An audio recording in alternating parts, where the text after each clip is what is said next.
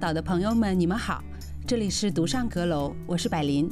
在这一年里面，我们的话题似乎总是游走在文学的边界线上，从文学蔓延到了更为广阔的文化、历史、哲学乃至政治领域。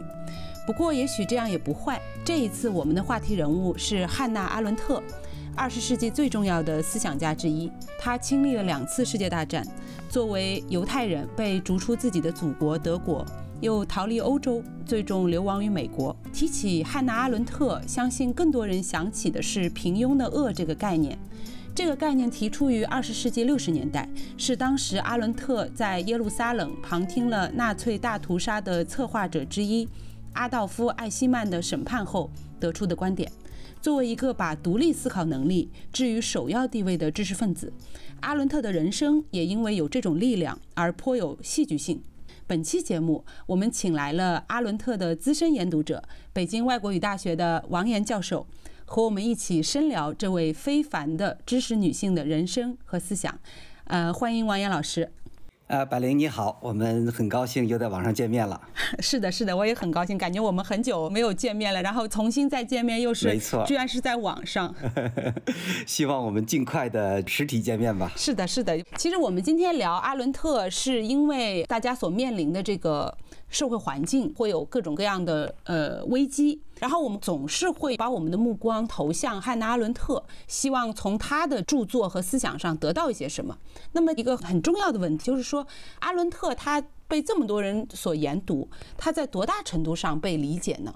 这也是我们今天录这期节目主要的一个目的。那么王岩老师作为阿伦特长期资深的研读者哈，您可以首先来跟我们讲讲，就是说您当初是为什么或者怎么样来被阿伦特所吸引？然后您在这么多年的研读过程中，另外是不是有一些呃常读常新的观念呢？呃，我先那个就是呃客套哈，真的呃你要说资深呢，真的不敢不敢当。但是呢，对我的吸引，这是这是非常真实的。而但是另外一点，我跟你完全一样的。一种呃，怎么说焦虑吧？就是说，大家到底包括我本人在内哈，有多少程度上真的理解它的含义？嗯，我觉得阿伦特应该是一个被误解最深的一个思想家。他从五十年代开始出版，就是比较系统的出版那个英文的著作，一直到七十年代他去世。那么，其实在这个二十年的呃写作过程中呢，他的作品呢，我觉得第一呢，真是。充满争议。另外一点来说呢，他呢前后真的是矛盾重重。嗯，也就是说，你可能对他早期作品感兴趣的人呢，很可能很大程度上会误解，你会以偏概全，认为这是他思想的全部。但同时，我我从我个人的角度来说，我觉得这种不自洽性、这种跳跃性、这种矛盾性，正是他的魅力所在。我觉得像阿伦特那种直觉的东西，那种锋芒的东西，那种呢。面对，其实我们这个世界是根本不自洽的，是充满矛盾的。那么他对于这样的一个现实复杂现实，他敢于，我觉得用这种学术的真诚、求知的真诚去面对它，而不是说呢建立自己一个权威的思想体系。那我觉得这是阿伦特让我最喜欢的地方。嗯，那么另外一个，他是异端。我觉得他异端就是说，他不断的要挑战传统，他是质疑一切建制，从苏格拉底、柏拉图、亚里士多德一直质疑到他的老师海德格尔。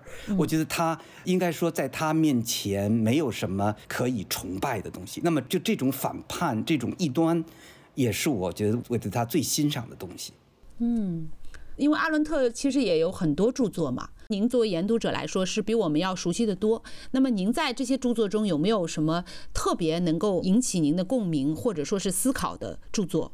我我记得好像就是学生那种读书会，然后大家就开始读他的那个呃耶路撒冷的艾希曼。其实他的这书前面大部分都是对于艾希曼人生。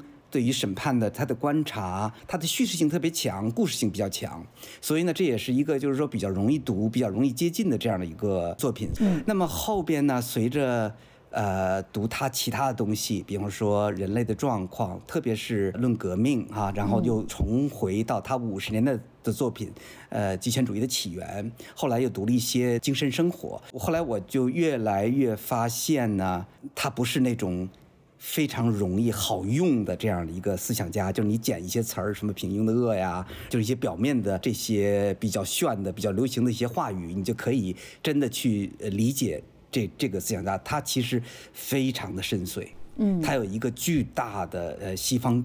哲学史的巨大的传统，从古希腊一直到德国这个古典哲学和现象学，你看到他整个的这套学术训练，而他又不去呢站在一个比方说哲学系或者哲学家的这样一个角度去系统的谈这个训练哈，那么而是说呢他进入问题一个非常现实的这样的问题，他强调的东西，比方说行动，又是反整个这个西方哲学这种沉思的这个传统，没错。那么这些东东西之后呢，你会发现，哇，这就是说它的流行呢是第一很可疑，就是 可能呃绝大多数喜欢他的人并不懂他，那么这是其一。那么其二的话呢，你会发现呢，呃，就那种最恨他的人、最讨厌他的这些哲学家们呢，其实呢，他们固步自封，很多的思想家其实不敢像阿伦特那样有勇气去真的进入一个全新的时代。那么，我想这个是他呢，就是一方面大家喜欢他，另一方面大家又不理解他。那么，我觉得其实这两个东西都是非常真实的。嗯，那您讲的特别好，特别是刚才谈到这个行动的这个概念，其实也是我呃今天特别想跟您着重讨论的概念，就是因为我们知道很多人其实会把阿伦特定义为哲学家，但是他自己很拒绝这个标签，但是他最初其实热爱的确实是哲学。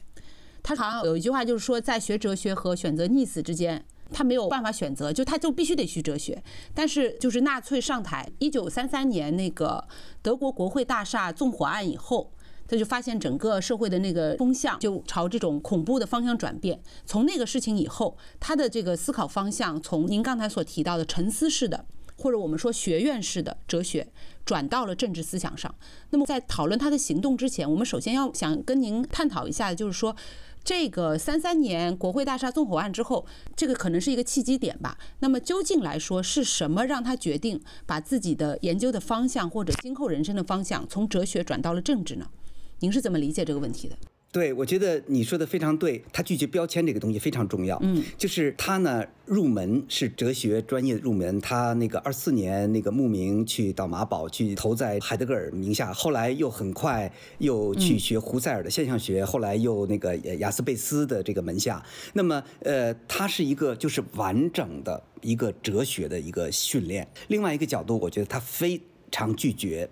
这个自己所谓被认定为哲学家，甚至说是政治学家，他都要拒绝这些标签。他拒绝在任何一个现成的、已经成为建制的一个学科中去言说自己的思想，因为他认为呢，这所有的建制、所有的学科，其实呢都不能面对二十世纪。在这个浩劫之后，在大屠杀之后，所面临一个这样的和一个全新的技术时代所面临这样的问题。嗯，他有他继承海德格尔的这个方面，他在和海德格尔学习的过程中呢，他和海德格尔共享了一个重要的一个呃思想观点，就是反西方的形而上学。嗯。那么这个东西就是说，整个的西方哲学都是，也就从柏拉图的那个《理想国》呃洞穴的这样一个预言中来所说的哈，就是说，你无论是现象层面或意见，或者是这个行动，它都是低于，它是服从于，或者说呃拙劣的模仿这个。观念 idea 这个东西，嗯，这是一个整个西方的大的传统，包括到古典哲学，它其实一直都延续了用海德格尔的语言，就是 metaphysics，就是那个形而上学这样的一个传统。那么海德格尔呢是要力图把这个东西颠倒过来，他继承了胡塞尔的现象学的这个传统，那么他要把这个传统整个颠覆过来。我借用阿伦特的一个。采访中吧，他的用的一个特别好的一个比喻哈，他说呢，你认识一个人的时候，你是认识一个有血有肉的现象层面的人，也就是说我们呃有皮肤有血有肉哈，还是认识他的本质，也就是透过现象看它的本质，也就是 X 光照出来那个我们的骨架骷髅。他说，其实假如你把那个血肉这个现象层面东西你都抛弃。那个骷髅和骷髅之间没有任何没什么区别。那么人其实你也不需要，嗯，去思考了，因为大家都是一样的，都有一个共同的本质。那么其实他说，真正的学问不是找这种共相一致的东西，而是找它的多样性、它的复杂性和丰富性的，也就是现象层面的东西。他要谈现象的东西，他要从他认为我们是生活在生活世界之中的，呃，那么他呢不把自己作为一个哲学家，也就是说他不再继承西方这个形而上学这个传统。但另外一点非常有意思的是，因为在那个海德格尔当这个校长的时候啊，他有个演说，他认为希特勒可能是。天降大任于斯人，然后呢，他是拯救我们整个德意志和这个整个德国文化的这样一个伟人。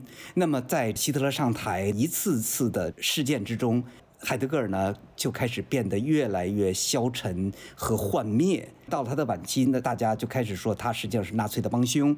其实，在三九年二战爆发之后，他就已经开始往回退，他知道他错了。他就已经开始退，他后来在山上弄了个小房子，然后就开始写他的这个晚期的作品。那么这个时候呢，其实他的退呢。他就退到了一个沉思的层面。那么这个时候也是阿伦特和他老师决裂的那那那那时刻，他更加积极的投入到，比方说他到呃他的流亡期间在法国，后来又到了美国，她和她丈夫就是在美国积极参与各种各样犹太人的事务，包括他的学术实践。那么他更强调就是所谓的政治性和行动。他跟他的老师。渐行渐远，后边他很多的作品，其实呢，既继承了现象学的基本的方法，同时呢，又开始对海德格尔式的这种所谓哲学的思考呢进行批判。那么这个时候，当然他自己的思想呢也出现了很多的矛盾。那么也到了他七十年代，他写这个精神生活的时候呢，其实他在这方面也有他的矫正。那么他开始又对思，就是 thinking 这个东西呢，又开始有一个不同的认知。所以。阿伦特真是非常的复杂。这个人呢，我觉得他的深刻也正是在于他的矛盾性，不自洽。对，他不自洽。对，而他的不自洽，我觉得是思想的活力所在。因为我们面对的现实就是不自洽的，就是矛盾的。你让自己自洽，你不过给自己编织了一个安全的这个虚幻的网而已。明白，理解。听您讲下来，就是有一种越读阿伦特越觉得他复杂。然后越觉得它深邃，而不是说我们有一种拨云见日的感觉，而是说越来越把我们引导向更深的这个深处思考的这么一种感觉。是的，我自己读它也是跟您的感受非常相似。刚才您谈到那个，他接受过一个访谈嘛，就是在一九六四年的时候，在西德播出的一个他和君特高斯的一个访谈，主要是两个关键词，一个还是哲学。一个是政治，就是阿高斯问他说：“你是搞政治的还是搞哲学的？”阿伦特说：“我我不是搞政治的，我也不是搞哲学的，我甚至都不是搞政治哲学的。”他说：“哲学和政治之间是有张力的，就这个张力这个词非常有意思。”他紧接着引出下一个概念，他说：“我们要明白，搞哲学的人和具有行动本质的人之间是有张力的。”所以说，他所要强调的是具有行动本质的人，而且这个行动它有一个范围，是公共领域的行动。因为他之前还区分过三种呃人的行为吧，就是我们所通常概念所说的劳动、工作和行动，好像乍一听没什么太大的区别，但其实区别挺大的。劳动是属于一个呃私人领域的事情，然后工作呢，他认为属于社会领域。但是只有行动是属于公共领域的，而我们要讨论的是这个公共领域的行动。所以，王老师，您是怎么来帮助我们理解他所说的公共领域的行动的意思的？以及这种行动究竟会为我们带来怎么样的真实的或者自由的价值呢？那么我我先说一下，其实这有一个特别重要的一个现象，因为呃德国学术界哈，从这个胡塞尔一直到海德格尔，那么呃雅斯贝斯等等这些大的思想家，他。秉承了德国哲学的一个传统，就是高度象牙塔化，就是他不会去参与像采访啊，像咱们做这种播客什么这种哈这种节目性东西，他觉得他是不屑做这种东西的。那么他们实际上是在大学之中开 seminar，然后呢和学生讨论，然后呢就是出版一部一部整部的这样的系统性的作品。那么我觉得呢。阿伦特他自己讲，就是说我不是哲学家。那么其实这里边他有非常清晰的一个他要质疑的、挑战的象牙塔式的学院体制。那么他参与各种各样的社会活动，他写很多的文章，还有写很多对话体的文章，直接面对麦克风去发言，直接面对镜头去发言。那么我觉得这些呢，其实你都能看到，这是个要走出这个呃传统的象牙塔体制的这样的一个学者，这样一个思想家。我觉得我不用学者，我觉得学者把他矮化了，他是一个真正意义的一个行动者。那么这是其一。呃，那么另外一点，就刚才你讲，就是他的身份问题，就是他到底是哲学家还是政治学家？他的回答是不是？我们试图去解释他为什么说不是。刚才我讲了，就是他不是胡塞尔、海德格尔这个系统中出来的这哲学家，为什么他也不是政治学家？其实政治学呢有两，我觉得有两个重要的分支，一个是所谓的政治哲学，它主要研究第一权力，研究主权，研究民族，研究国家。这是他主要的研究对象，像斯特劳斯可能是在今天比较接近的这样的一个思想家。那么另外一个就是 political science 政治科学，那么这是当代在美国学界呃比较流行的一个政治学的研究方式。那么它主要是靠量化实证研究，它更多的是做这种田野，那么做这种。问卷调查，然后呢，找实证的这些，比如数据、经济数据等等。那么，其实这两大分支显然都不是阿伦特感兴趣的。嗯，阿伦特既不想把这个政治哲学的这些大的概念，比如说权力。主权、民族、国家作为一个对象，也就是说，你透过这些现象去找它的本质，这还是传统的沉思的这个传统。那么，另外一点，他更不屑，他他其实这个是秉承了整个海德格尔、雅斯贝斯的一个一个重要的传统，也就是说，在这个现代政治和现代学术中呢，高度的量化。和计算化，就是一切都是好像像做经济。那么它的方法是什么呢？现象学方法。刚才你就的一个最核心的观念就是行动的问题哈，他把行动做了区分。这个也是呢，他在这个人类境况中呢一个最重要的。那么一个是 labor，一个是 work。一个是 action，那么 labor 呢，也就是说劳动这个东西哈，它放的是最低的。他认为就是说这跟动物和人没有区别的一个部分，也就是就跟动物去觅食是一样的哈，找到吃的把它吃掉，消耗掉了，什么都不发生，呃，根本在世界上不留任何痕迹。嗯，那么中间层面是 work，实际上就是马克思所说的哈，就是生产与交换。对，比方说你种了一块地，但你没有说把这地自己收了之后就自己做饭给吃了，而是说呢，你把它。在市场上交换了，那么这个时候呢，产品呢，通过社会活动，通过交换这东西，它进入到人的关系之中，它进入到社会关系之中，它成了社会关系的一部分，也就是我们所谓的经济这个东西。它不像那个 labor 那样哈，它就立刻消失。那么它这是留痕迹的，它要建立一个社会关系，它有一个经济关系的存在。那么在这个领域中呢，它实际上他认为这是。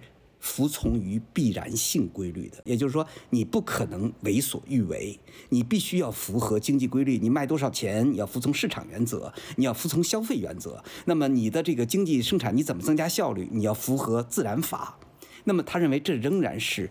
这个必然性，也就是第一个层面和第二个层面，labor 和 work 都属于必然性层面的。他认为第三个层面 action 这个是不一样的。他的理想型就是古古希腊那个社会，一个是公民的社会，到那个呃 agora 市场上面去投票，说 yeah 或 nay 就这样的，这是他认为是公共领域的。公民到这个市场去自由的表达，那么他认为这个表达呢，第一是完全原创的，你完全是凭自己心里的。内心的道德直觉，它有强大的不可测性，它完全是自由意志，它没有任何先例可以限制。他认为这是人的属性，这不是动物的属性，它超越了必然性层面，它呢是要追求卓越、与众不同、卓而不群。嗯，这个是他的三分法。那么，所以呢，在他的世界中，行动。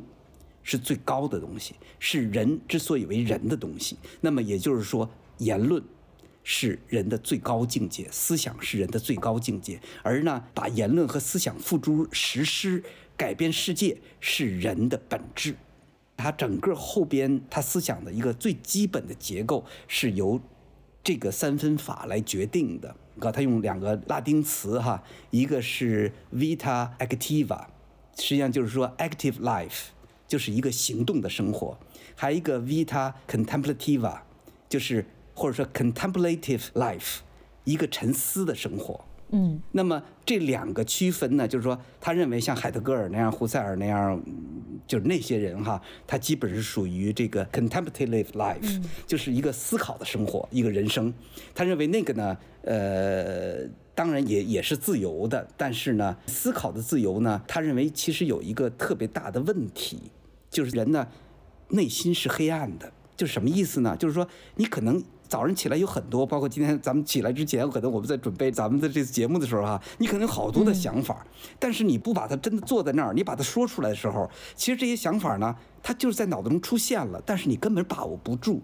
你没有跟别人交流，他很可能就像转瞬即逝了，他他消失了。你看现在我就想不起来刚才我想的那些东西了，因为他很可能因为你没有付出实施，你没有被别人接受，他没有存在。实际上，那么他认为实际的这个 action 这个东西哈是什么呢？就是说你不光有想法，最重要的是你在行动中，你的写作，咱们这样这样的这种对话，或者是呢你的政策。等等，你体现了你的想法的时候，那时候才叫想法，那才叫有想法。他在《论革命》中有一个特别我特别喜欢的一句话，就说思想无所谓新旧，只有实践才可能是新的。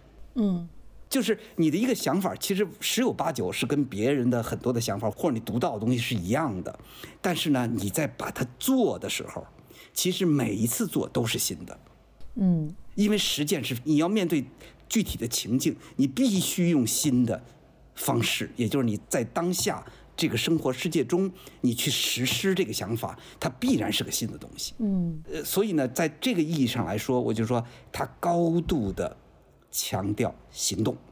嗯，那么这里边，我想你也看到它这里边问题最大的一面哈，你能看到它这种高度精英化的这种东西。对。你看，呃，第一，古希腊那公民哈，就那因为那个城邦，希腊城邦实际上是非常小的，人口非常少，那那种所谓的民主那种东西，实际上根本没法复制。另外一个，他对希腊生活的描述，其实也是高度怎么说呢？是虚构的，因为呃，两千五百年前的东西，大家实际上没法知道它的细节，其实都是通过呃这个希腊神话呀，什么各种各样的这个，哎，它是想象的，这里边有很大的想象成分，它不是一个实际的东西。那么另外。另一点来说呢，就是我们在今天这样生活中，我们的经济生活和我们的思维生活其实是没法分开的。你说今天哪有这样人？你除非是贵族，你根本不用想挣钱的事儿，呃，或者说是官僚哈，你才可能就是说做那种纯思。但是你只一旦有具体的真实的这个现代生活，你根本没法去分割什么是必然性层面，什么是公共领域。什么是私人领域？这个划分在现代社会是不成立的。嗯，那么马克思的对整个那个社会的研究，他所谓的政治经济学，我觉得其实他是更有洞见的。因为什么呢？政治和经济根本没法分，你不可能说政治是公共层面的，经济是私人层面的，这真的站不住脚。那么，呃，像那个史华茨对阿伦特的批评，就是说他是一个政治宗教，他把政治完全神圣化了，就像基督教那样。那么我觉得呢，在某种意义来说，这种批评也是中肯的。嗯。对对，确实是有这个印象。他谈到说，阿伦特对于行动之后的那个理解，就说到这个政治宗教的问题。但是刚才您谈到了这个阿伦特在人的境况中所区分的这三种行为，反而让我导向了另外一个维度的思考。我记得刚才您说到一个观点，我，我个人很同意，就是说在现代社会，人的思想行为和他的经济行为是没有办法割裂的。对，没有不用去想挣钱，沉下心来像海德格尔那样沉思嘛。但是其实我自己个人的感觉就是说，在现代社会，我们可能是不是还有另外一种形式上的有意为之的脱离？就是有两种形式的脱离。第一种形式的脱离就是自古就有的，我们刚才所提到的说知识分子式的脱离。也就是像海德格尔啊，或者胡塞尔啊，或者是更更多的一些思想家的这个他的生活方式，这种他是主动把自己的思考生活和这个现象世界相分离的这么一种脱离。然后第二种脱离，可能是我们大部分普通人。所经历到的问题，就是说，现在因为如果我们要回到阿伦特，还是回到他那个划分上来说的话，劳动这个 labor，每个人都每天起早贪黑的，然后需要为了满足这个必然性，需要付出很多的精力。和心力。为了满足这种必然性所付出的精力，其实已经让他足够的疲惫了。所以说，他所需要的就是。继续沉溺在他自己私人领域的享受，比如说我忙了一天以后，我要看一个我喜欢的电视剧啊，然后我要去健身啊，或者我要去跟我的几个私人的好朋友、密友去聊天啊、聊八卦啊等等等等的这种沉溺于私人领域世界，然后他不再去关心外部的世界。这个外部的世界当然可能是说他周围生活的世界，乃至更大的，比如说全球的这个世界。所以说他也有一种故意而为之的沉溺于私人领域而脱离外界的脱离。那么这两种脱离，我。觉得就是说，我们刚才一开始谈到说，为什么要这么多人都在读阿伦特？这个背后有一个很大的动因，就是心理危机，也就是这个人的孤独感，就是这个孤寂感。其实阿伦特也是谈到这个部分的，就说这种大众沉溺于私人领域的脱离，其实是会导致人大量的原子化和孤寂感的现象存在的。那么我想问您，您是怎么来理解这样的一个问题？就说一个普通人，他完全不参与到公共领域的行动中，究竟会导致什么样的后果？除了比如说人的孤寂感，或者是一种异化感以外，呃，我想是这样哈。咱们首先呢，就是说阿伦特思想本身的这种悖论性，就是他强调行动，他强调参与，他强调呃入世。那么他的批评的对象，恰恰是这个海德格尔式的。这个沉思的和躲避的哲学家式的对哲学家式的这种生活，这是他的一个明显的倾向性。那么，其实海德格尔式的德国学院式的生活，其实都是非常短暂的。其实呢，就是说这个所谓的纯粹的自知识分子，他和现实之间。根本剪不断理还乱的这样一个关系的存在，那么这也是阿伦特他特别强调真实，特特别强调现实，特别强调我们就是不可能去用一种意识形态的或者一种这个形而上学的方式去论说世界一个最重要的这个一个点。但另外一点，我觉得呢，他把这个所谓的公共领域或者政治行动，他浪漫化了。也就是说，他塑造了一个一个什么样的纯粹的状态呢？也就是古希腊，也就是公民和公民的自由意志的使用。那么这种呢，是一个像小说一样，或者像一个科幻的一样的东西的这样的一种言说。因为那个东西呢，他自己也不可能实现，任何人都不可能实现。嗯。那么其实很简单，就是刚才你说，咱们今天的学院哈，嗯，你要完成项目，你要完成发表，你要完成这些东西，这些显然和自由意志无关，它是一个。在必然性层面的，你必须要完成这些量化的指标，你才可能晋升，你才能可能留下你的职位。呃，为什么学术变成了知识生产，而不是自由思辨？我们的这个学术，包括出版，包括整个的这个这个什么，包括课堂的设置，它都是一种生产模式。那么这是其一。那么其二，刚才你说大众层面的。那么大众层面，你说就是说，在这个工作之余，我看我追追剧，我我看抖音，我刷抖音，我看快手。呃，小红书，那么好像这些也都似乎哈，你可以把它浪漫化成一个什么呢？我暂时退隐了，就是必然性层面，我进了一个自由意志层面，但这显然是一个巨大的谎言，因为为什么呢？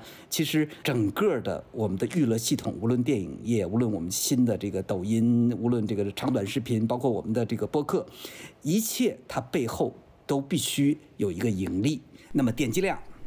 是一个特别重要的一个点。如果说你没有点击量的东西，你根本不能存在。那么你必须靠点击把它推上去。那么这些东西，我觉得都是就是所谓必然性层面或者属于 work 那层面，就是生产层面的东西。好，我觉得对阿伦特所幻想的所谓的西方古典精神，在现代社会中是不可能存在的，因为它没有生活世界作为依托。我们生活的是现代世界，我们必须面对现代世界，我们必须在这个世界中生存，要么好好活着，要么去死，没有别的办法。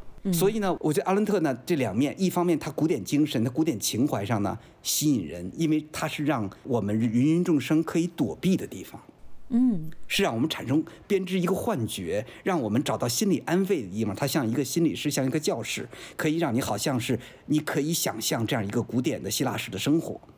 但是另外一点，我觉得他赤裸裸的，他也指出了，就是一切浪漫化的东西，一切的革命都是以所谓至善、人民、主权之名行下的巨大的暴力和黑暗。嗯。那么我觉得，其实这两个东西，阿伦特绝不是那种仅仅有一个维度，也就是只有古典和浪漫情怀的这种思想家，他同时也是极端现实主义的一个思想家，不然他不可能有这样的影响力。嗯。呃，不过我听下来觉得，就是说，就正如我们开始的时候所谈到的那样，阿伦特他自身的魅力就在于他的矛盾性嘛。对。我到这个时候，我就特别想把这个他的这个极端化再再往前推一推，还是回到我们刚才那场他和高斯谈到一九六四年的那场访谈，他那场访谈也会谈到另外一个问题，艾希曼在耶路撒冷那本书嘛。高斯在访谈中他就问阿伦特了一个问题，他说：“如果你早知道这本书会有这么大的争议。”你是不是想过、希望过自己从来没有写过这本书，然后在引发了这么多的负面的回应之后，你是不是想过说我要修正它？我这么写艾希曼究竟是不是对的？然后当时阿伦特抬起了他的手指，印象很深刻，就有一个手在抽着烟嘛，叼着烟，然后另外一个手抬起手指，他指向那个高斯，他说。纵使世界灭亡，也要让真理得到伸张。对，就这句话，它因为是呃源自于有有一个典故，讲的那个有一个古罗马皇帝也是这么说的吧。这句话我当时听完以后，我是觉得就当时有一个后背一凛、汗毛耸的那个感觉。我觉得这句话的强度非常大，但是一方面，他也总是在告诉大家，在公共空间里面讲述真实、讲述自身的真实经历是非常危险的。他会被政治排挤出排挤出他所在的这个范围之内，他会变得非常边缘，乃至被消灭掉。那么问题就来了，这样的一种观念表达，从理性上来说是没什么问题，但是这样的要求是不是让人感觉有点反人性？或者说，我们的说真话的目的究竟是为了什么？呃。求真，其实这是西方哲学中的一个最最重要的传统，从苏格拉底开始。那么，对求真，这个对，如果是呃苏格拉底讲的，就是说没有验证的生活是不值得活的生活哈。那么就是说，你必须什么是你必须要找到它的真相是什么？那么这也是这个西方哲学这个所谓的呃。那个形而上学的一个最核心的一个基础，就是我为什么我们要去思？那么思的这个原因是求真。那么真在哪儿？真不在现象层面，是在本质层面。这又是第一是这个他和海德格尔都反的一个东西，就是坚决批判的东西。但是基本的态度，他又是延续了西方哲学传统求真的这样一个传统，而不像这个不像假象妥协的这个传统。我觉得这个传统实际上，我觉得就是西方哲学一代一代的人，一方面。每一个人都是反叛者，但另一方面，他有一个一以贯之的精神在这里边。我这就是为什么我觉得西方思想它的它的厉害，它的博大精深，其实也正是在这里边。就是第一呢，你不会去维护作为一个卫道士去维护传统东西，但另外一方面呢，你有一个精神一直不断，你才可能得以延续。那么，我觉得无论海德格尔，无论是雅斯贝斯，无论是这个本雅明。奥尔巴赫到这个阿伦特，其实他们都是这样的一个大的西方思想传统的这个继承者。嗯，另外一个呢，艾希曼这本书的争议是非常巨大的。对，这个呢，从一个学界的争论变成了一个学界之外对他人身攻击的一个。这么说，如果他不写这本书呢，他在学理上有说不通的地方，其实他只是在这个层面受被攻击。但是耶路撒冷艾希曼。这本书呢，让他所受到的是社会上对他的人身攻击。对我跟你讲一个经典的例子，这是我亲身经历的哈，就是二零零四年北大请来了那个导演朗斯曼，就是他的著名影片，就是那个《浩劫》说啊，这部影片哈，这部影片可以说是所有的犹太大屠杀电影中的圣经，大概九个半小时这样一部纪录片。那么他携这部影片到北大来去放映，然后呢，他在回应观众的时候呢。他说：“阿伦特，她是个邪恶的女人。”哦，你想，他是个大导演，法国一个著名的这个知识分子。他提到阿伦特的时候，他已经整个就突破他的语言底线了。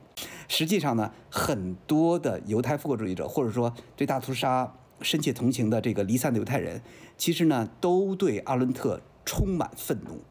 其实我们都知道这本书哈，就是他从一开始去耶路撒冷之前，在路上，他和其他所有人都一样，一个杀了上百万人的这样一个恶魔哈，这得是一个多坏的人，应该是一个红胡子这个蓝 一个一个一个一个怪兽性的人物哈，他应该是这样的一个人物。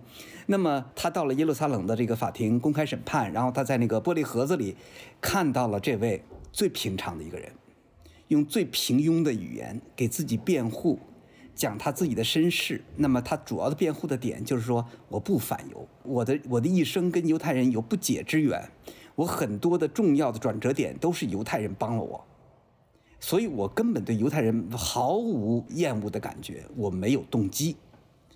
而呢，我觉得阿伦特被说服了，他确实没有动机，他是不思考。他是服从命令，那么这这时候他产生重要他的观点就是平庸的恶，banality of evil。所以呢，在他的论述，艾希曼他不是一个坏人，而是一个平庸之人。这个人干了超大的坏事儿，是这个体制在这架机器中使得他为恶，而不是说呢他是一个恶魔。一般我们的传统理解就是说，撒旦为什么为恶？因为他不作恶，他活不了，他非要作恶 作恶不可，这是撒旦的本质。但是呢，艾希曼没有恶的本质。那么这一点极大的伤害了所有犹太人离散的犹太人，经历了大屠杀之后的犹太人，那么他们的心理底线和道德底线。那么也就是说，你居然说纳粹这样一个残暴的政权，它不是恶的，而是平庸的。这一点来说，它是一个一架机器。那么所有的人都在这里边呢，因为不思考、不做判断，所以他为恶，而他的为恶是无心的，这个简直太气人了，接受不了，太受不了了。他还一个重要的观点就是说，这场审判，为什么我们会审判他？为什么我们判他绞刑？我们不是报复，因为这个人太坏了，你要报复他，但你不是报复他，而是说什么呢？我们有一个新的罪，人类在二十世纪出现了一个新罪，就是反人类罪。那么这个反人类罪不是某一个个体要为恶，而是一个机制走向了极致，整个科层体制走向了极致，使得私成为不可能，使得无心作恶被无限的放大。嗯，那么这就是整个现代生活的一个最大的。恶，我觉得这是特别重要的一个他的理论的一个什么，这也是他被诟病成为一个反面人物一个重要的原因。呃，我我觉得你讲的特别精彩，就是我们其实是延伸到了下一个维度的问题，也就是其实当然我们会发现，好像所有的讨论还是在围绕，虽然可能我们本意非如此，但是还是会围绕艾希曼的这个点在展开，就是以艾希曼为代表的这样的一个，或者说是大机器中的一个螺丝钉吧。他不是说以做恶事为乐趣的人，但他还是去做了，是为什么？阿伦特给出的答案就是说，因为他没有思考能力，或者说他没有独立思考的意愿。如果是这样的话，是不是可以说阿伦特是认为思考或者说独立思考是让我们普通人每一个人，因为他。后来我们会知道，他是很反对这个小范围的所谓知识分子群体的嘛。他认为思考是每个人的能力和权利嘛。那么，如果每一个普通人都有独立思考的能力，那么就会让我们远离这个所谓的恶行。这是阿伦特的一个，可以这么说吗？是他的一个想法，或者说是他认为思考是抵御恶的武器。这就是他。晚期作品的一个最重要的一个转型，从对于行动的研究转向了对思的研究，所以这里边你看他的前后矛盾又开始了。对，他的他未完成的作品，也就是《The Life of Mind》，呃，精神生活。那么这部作品呢，他没有完成。最后呢，在他死后出版的，在大概七八年吧，由他的朋友出版的这本书。那么这本书呢，就是什么呢？心智生命，汉语翻译成。哦您说叫心智生命。嗯，就它原名吧，叫《Life of Mind》。嗯，那么这个呢，实际上就是说，他开始反他人类境况里边的东西了。他开始呢，对，又开始呢，就说沉思这个东西，其实呢不是没有价值的，但是呢，他不用 contemplation，他用什么呢？understanding，什么是？这个 thinking 什么是 reasoning？他把这个思放了四个，我觉得这可能我们中文中都没没法对应，嗯，就是我觉得没法翻这个东西哈，就是或者翻也是大家不可能都同意怎么翻。比如说 knowing，那么我们可以翻译成就是知哈，就是我们知道这是这是就是跟知识相关的东西。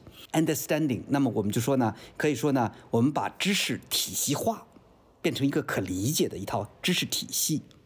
那么，thinking 和 reasoning 就不一样了。我们本科教育或者说中小学教育基本是在 knowing 和 understanding 在这个层面的，就是说我们都是去学学习知识，去被动的接受和理解知识。但是呢，到了 thinking 和这个 reasoning 的时候呢，它上升了，它变成了反思性的和质疑性的。嗯，在这里边呢，就特别强调思，对，它不是被动接受，因为你知道艾希曼。如果说他撕了的话，他是 knowing，他知道呢整个纳粹的这套意识形态，他也 understanding，他也理解了这套意识形态，但是呢，他缺乏的是 reflection 和 thinking，他没有质疑，他没有去找这里边的问题，他没有通过自己的内心的良知去质疑，嗯，这套意识形态，那么这是一个点。然后呢，在他第二部分，就是呢 judgment。就是判断，这个呢，他是进入到了这个呃判断力批判，就是康德的判断力批判，就是三大著作中的第三步。那么这个时候呢，他就开始呢，他发现呢，其实现代生活中呢，整个的现代二十世纪生活，随着技术，这是跟他早期作品是延续的，跟雅斯贝斯都是连续的哈，就是所谓的科层呃官僚化，然后呢，一切通过计算量化，那么这套之后。会产生一个还有技术的出现，现代技术，也就是说，当时早期的，比方说通讯技术，还有呢机械、机械类的技术，我们现在面临的就是在这个呃机械的高度自动化之后，进入了数字时代。那么数字时代产生了更大的这个所谓的 automation 哈，自动。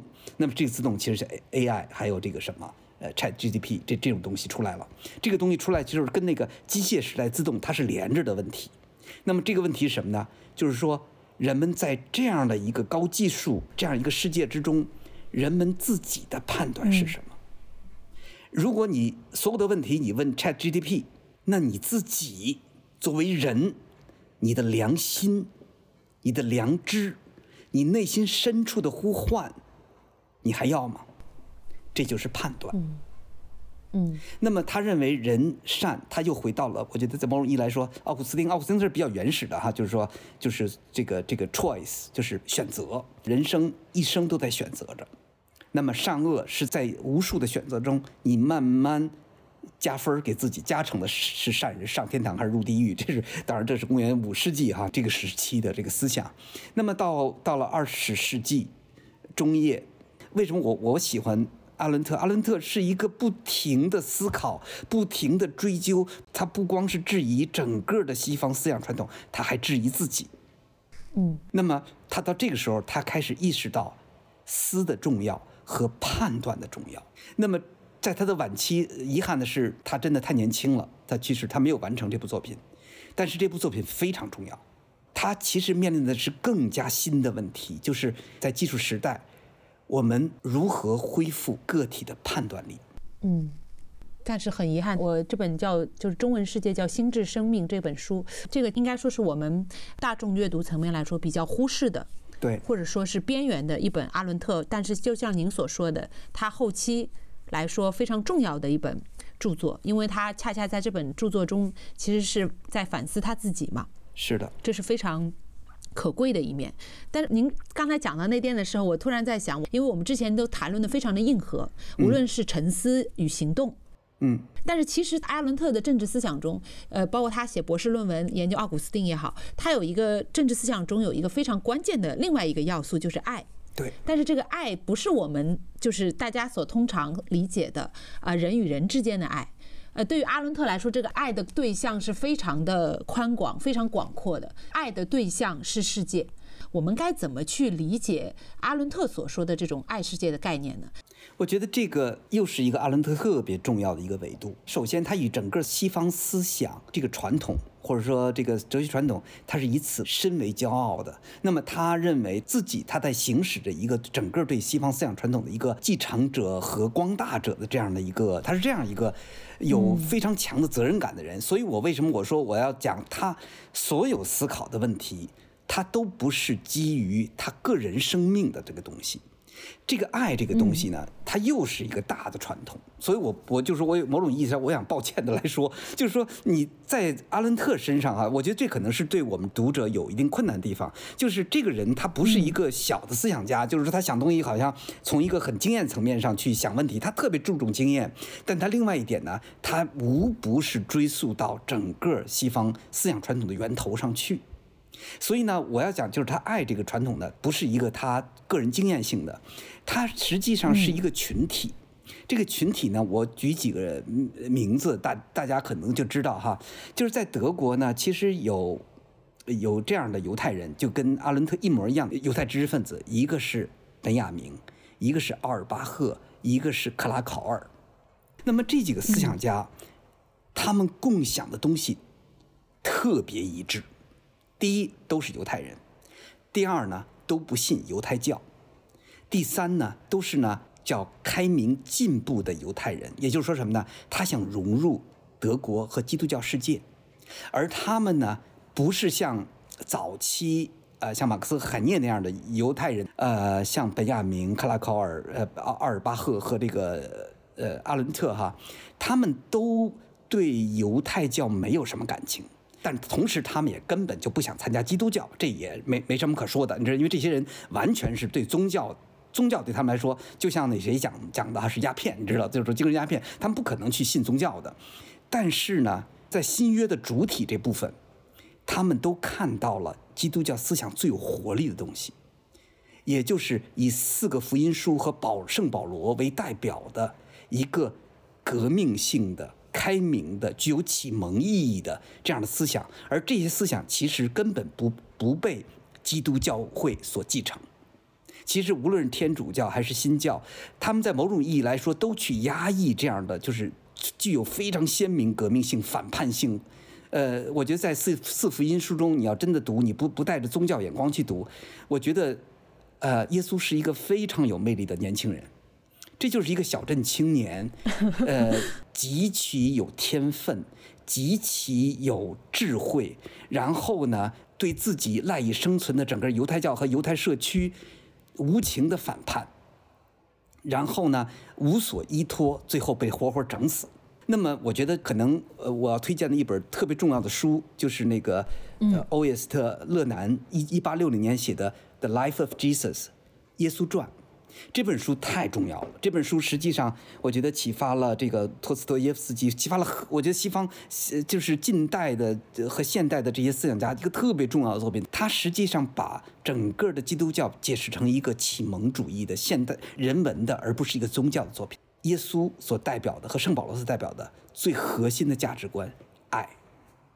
那么这个爱，第一，它是无疆的，它是普遍的。没条件的，那那大家都知道耶稣哈，就是爱敌人，给扇左脸给右脸这样的哈，这个我觉得这大家都知道。但实际上你真的去理解，我觉得真的看勒南这本书，那么就是把新约里边的这个爱，它放到一个现代的这样一个语境之中去发扬，去其实他认为这是人类精神中一个特别核心的东西，这是最无条件的，而是呢人人作为人所最特有的东西，它是不自立的。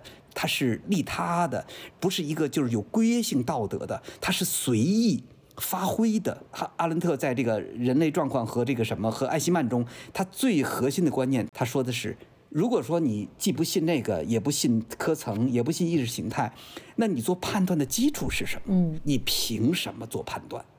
那么你判断的合法性来源是什么？那么我觉得他是继承了整个圣保罗在保罗书信中，其实你能看到。保罗不断的强调一个内容：你不需要去背下来十诫，你不需要遵从这个犹太法。你在世俗生活中，你可以遵守罗马的法律，但是你要有精神生活，你要有内心的生活。那么这个内心的生活，你的良心不需要遵守任何法律，你只需要倾听你内心的呼唤。这是近两千年，这两千年前保罗在古罗马。他提出的一个我觉得极具革命性的观点，就是说，其实那耶稣也是哈，就是说，上帝归上帝，这个凯撒的归凯撒。保罗继承他东西，他更加详细的阐释那个耶稣要说什么。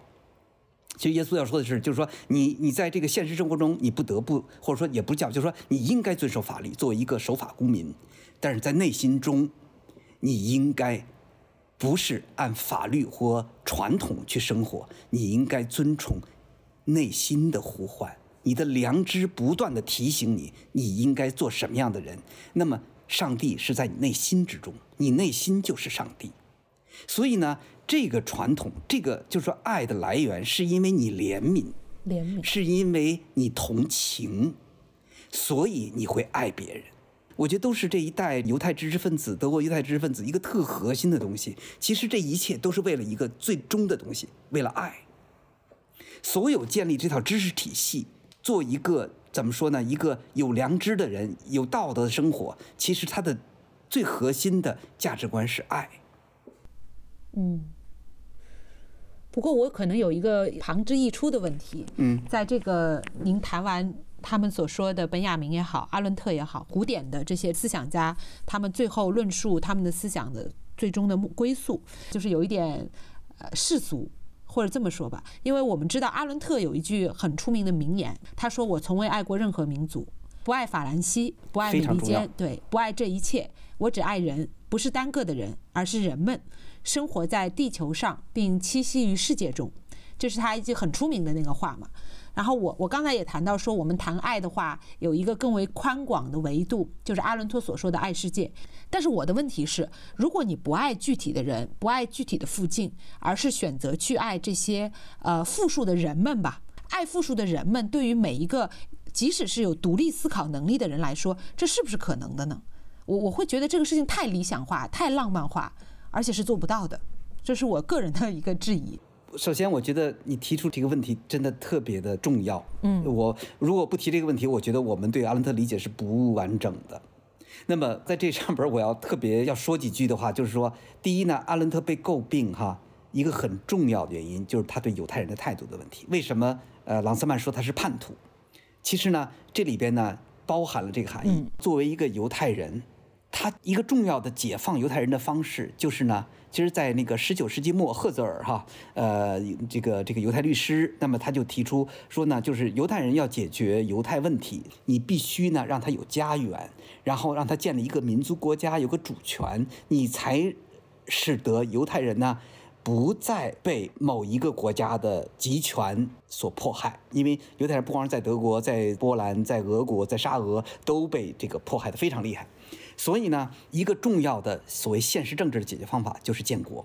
那么以色列国一九四八年的以色这个建国，然后他们对这个犹太组织、对这个谁联合国的施压，形成了一八一号决议，然后把这个分治两国论。那么这个出现，实际上呢，都是来解决，也就是说犹太大屠杀的问题。但是呢，阿伦特不同意。开始他非常支持，他后来不同意了。不光是不同意，他开始反对起来了。那这这个，因为他是大屠杀的受害者，那么他是怎么想的呢？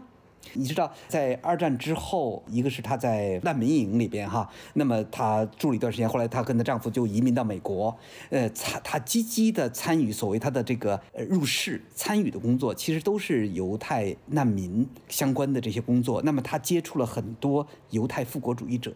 一九四八年以色列建国，但当然，呃，中东战争在一九四八年爆发了，正是在他因为他建国。二零二三年这场战争非但没有结束，反而愈演愈烈，这是一个多么大一个历史的一个问题。而阿伦特在他那个就是战后这些年，他正好经历的是这样一个，我觉得这是阿伦特面对自己也是非常真实的东西。但我也特别同意，它是很抽象的一个东西。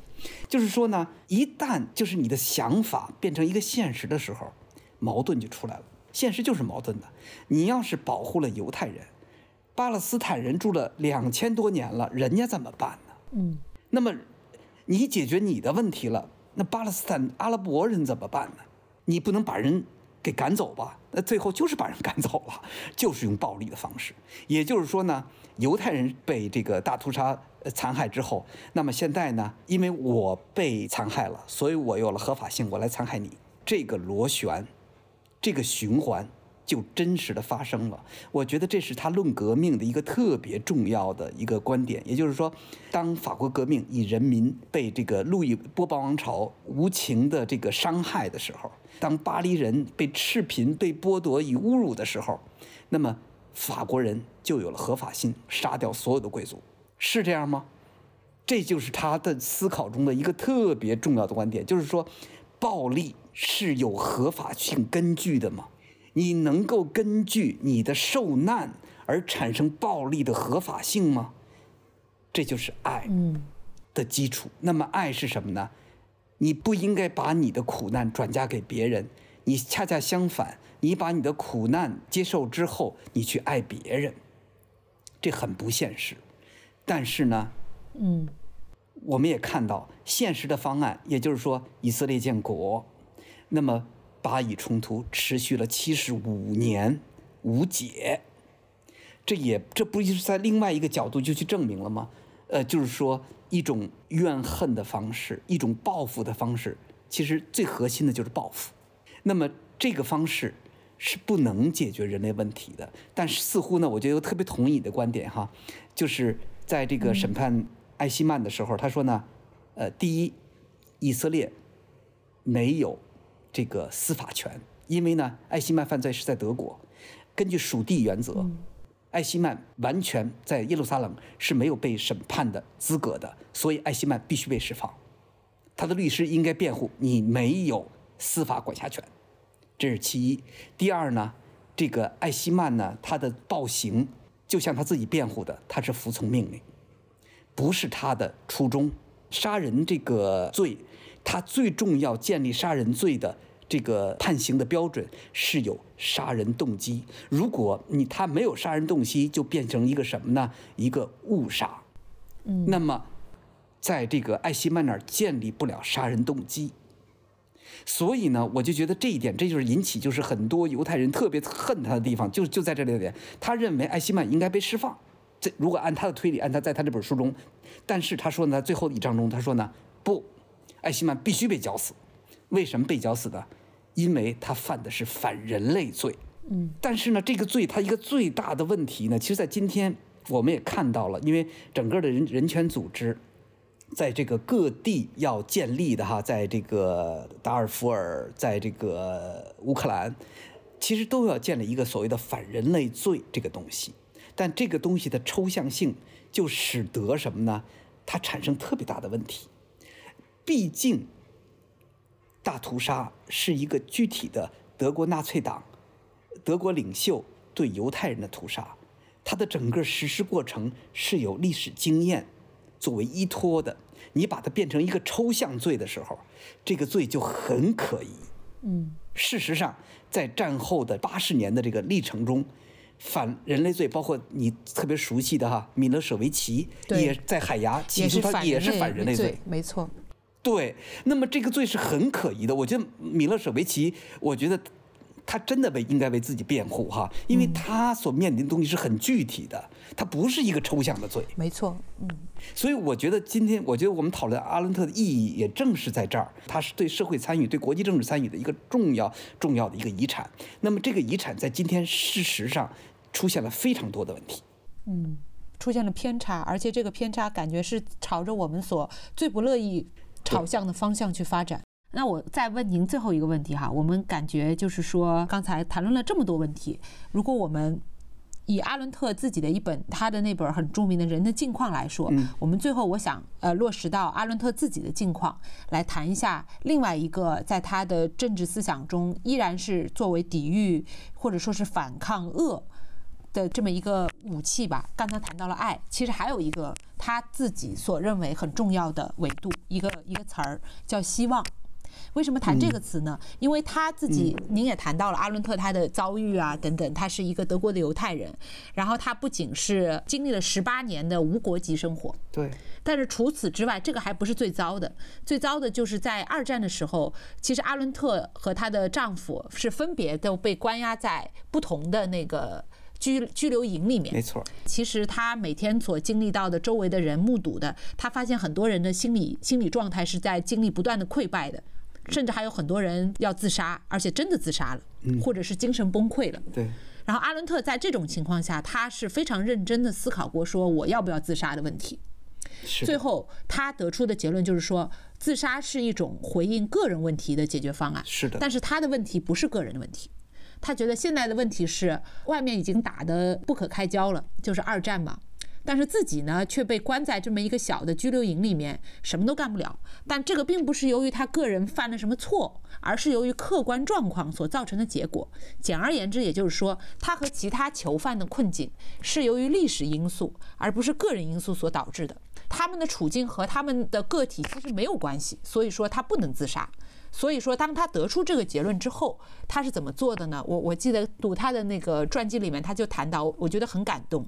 他说，从那以后呢，阿伦特就决定每天要正常的洗漱，要梳理他那一头卷发，保持衣着的整洁。因为他意识到拘留营里最重要的问题，其实不是能不能吃饱、能不能活下去，而是最重要的问题是无聊，就每天没事儿干，所以呆呆地坐在那里抱怨自己的命运，自怨自艾是非常诱人的一个选择。但是阿伦特没有屈从于这种诱惑，他一直包括他自己，也鼓励其他的女囚犯说：“我们要整洁，我们要干净，我们维持士气非常重要。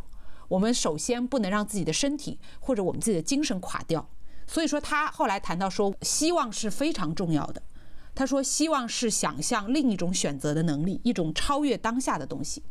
只有保留希望这种能力的人，才可以在邪恶或者残暴的时代中幸存下来。”所以，想请您谈一下，不管是阿伦特的这种关于被关押的经历也好，要不要自杀的问题讨论的也好，或者说他成为十八年里飘来飘去没有国籍也好，乃至到。后来，他因为《艾希曼》这本书遭遇到了巨大的冲击，他其实有一度身心感到很绝望，或者是很不解嘛。但他都活过来了，或者是说我们就挺过来了，survive 了。换言之，也就是说，阿伦特为什么能够幸存？我们怎么去理解阿伦特这种幸存哲学，或者说是希望哲学？希望吧，在他整个政治思想中的这个位置。对，啊，这个真的是一个挺难的问题，就是说。其实我们都知道，那个那么可爱的一个思想家，那个本雅明，其实他也是在这个法国这个时间，他最后没有拿到能够过境到西班牙，他就服毒自杀了。对，好像就差一天还是什么？对，是的，我觉得保持希望，其实是真的很难的，很难。但是我刚才你提到一个一个特别重要的一个词——想象力。嗯，这个是阿伦特。他的思想，尤其是晚期的思想中，一个特别重要的一个观点，就是说，你能想象，你作为一个生活在这样的一个境遇中的人，你能想象他者跟你不同的境遇。如果艾希曼有想象力，而不是仅仅完成他的工作，那么他会想到自己一车一车皮把人运到毒气室的时候。那里边有老人，有孩子，有妈妈和女儿，在毒气室里的那种痛苦、扭曲肢体的那种，因为因为痛苦而拧成麻花的这这种这种巨大的东西，你能想象到吗？如果你想象到了，你仍然做，你良心何在？嗯，所以我说这个想象力呢。一个是你判断的基础，那么另外一个呢，我觉得也是希望的可能。那么你能想象呢？其实呢，事情呢可能不像现在这个情况永远这么发生着，可能会有希望，可能会有转机。那么以可能的转机是什么？如果你再活下去，在这个状况下，那么你能想象未来吗？尚未发生的事情吗？其实，呃，人生中，我们不断的在。接受已经发生的，和呢想象尚未发生的东西，这是整个人生一天一天、一年一年、一月一月。所以我觉得想象力可能是他，虽然这个所谓的想象力，它不能变成一个哲学概念，也不可能变成一个嗯呃社会学或政治学的概念，但是呢，它非常的重要。就是我觉得阿伦特提出了这样的一个重要的概念，其实它是人性的一个。非常重要的能力。嗯，人之所以为人，想象力是一个极端重要的能力。缺乏想象力的人，就是像这个艾希曼这样的人，嗯一个平庸的、无聊的官僚。嗯。谢谢王岩老师。其实我们今天的世界已经完全不同于二十世纪上半叶的那个世界，也就是说，我们的世界并不是阿伦特所在的那个世界了。虽然是传承过来的，但是已经发生了巨大的变化。所以说，阿伦特的精神遗产也好，思想遗产也好，并不能完全套用在今天的局势之中。但是，依然就像您说的，我们依然要去考古，就是说，我们还是要去读他的书。去从他的这个身上，从他的思想中去学到我们想要抓取的东西。这样的话，就像阿伦特说，只有当我们做到这些，也就是说独立思考，而不是屈服于任何形态，懂得自己为自己的行为负责的时候，我们才有爱这个世界的能力。